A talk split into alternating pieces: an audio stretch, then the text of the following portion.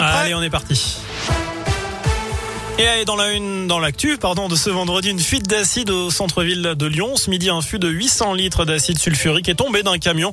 Il s'est déversé dans les égouts sur le cours Lafayette, dans le troisième arrondissement.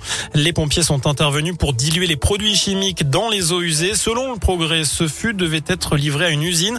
Le livreur se serait stationné de manière anarchique sur le trottoir.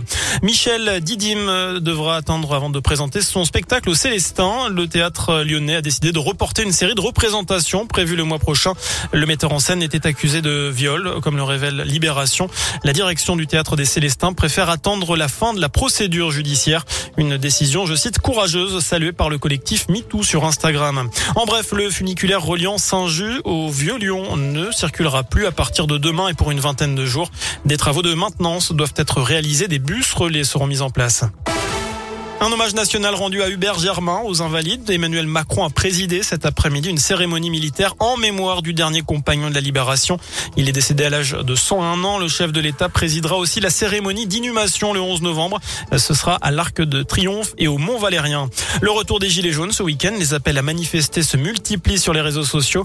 Il prévoit de réoccuper les ronds-points, notamment à Givors, la Tour du Pin, Villefranche-sur-Saône et Villeurbanne. Cela fait suite à l'envolée des prix des énergies. Dans l'actu à l'étranger, un député britannique est poignardé mortellement à Londres. Il a reçu plusieurs coups de couteau alors qu'il tenait une permanence parlementaire dans une église. Le suspect a été arrêté immédiatement. On passe au sport, la Ligue 1, la dixième journée en l'occurrence ce week-end. Lyon reçoit Monaco demain à 21h à Dessine.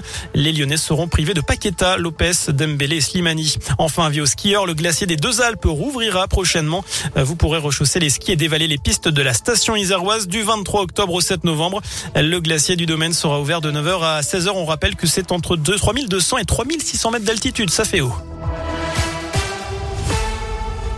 Merci beaucoup.